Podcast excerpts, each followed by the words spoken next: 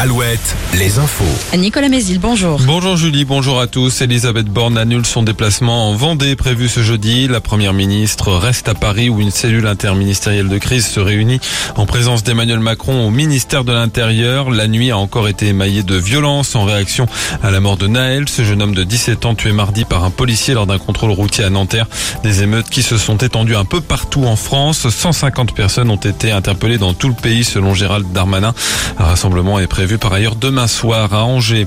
Plusieurs plaintes déposées en Vendée après l'agression de quatre pompiers qui intervenaient lundi à Saint-Denis à Chevas. Selon le SDIS qui a également porté plainte, ils auraient essuyé des coups et des insultes.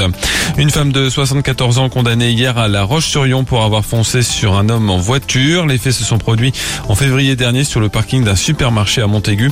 La septuagénaire avait un contentieux avec sa victime depuis une trentaine d'années. Elle écope de 4 mois de prison avec sursis.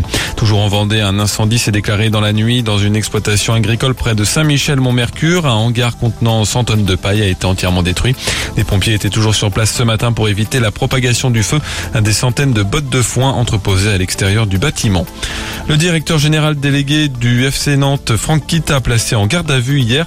Selon Presse Océan, le fils du propriétaire du club est entendu dans l'enquête sur des commissions versées dans le cadre de transfert de joueurs et pour laquelle deux agents ont également été placés en garde à vue mardi. Un nouveau coup dur dans le secteur du prêt-à-porter. Deux enseignes de vêtements pour enfants sont concernées du pareil au même, placées en redressement judiciaire. Et sergent-major, mis sous procédure de sauvegarde, un plan de sauvegarde prévoit justement la fermeture ou la vente de 47 magasins sergent-major et 87 boutiques du pareil au même.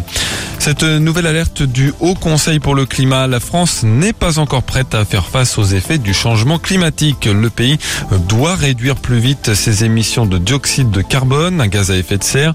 Le gouvernement doit justement annoncer la semaine prochaine de nouvelles mesures à ce sujet.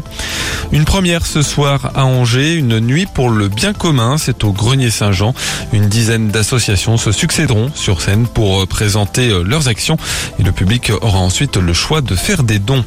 Le temps du soleil, mais avec le passage d'une petite perturbation ce matin avec euh, quelques gouttes sur le Maine-et-Loire et un ciel un peu plus chargé cet après-midi avec quand même des éclaircies. Les maxi baissent 24 à 27 degrés.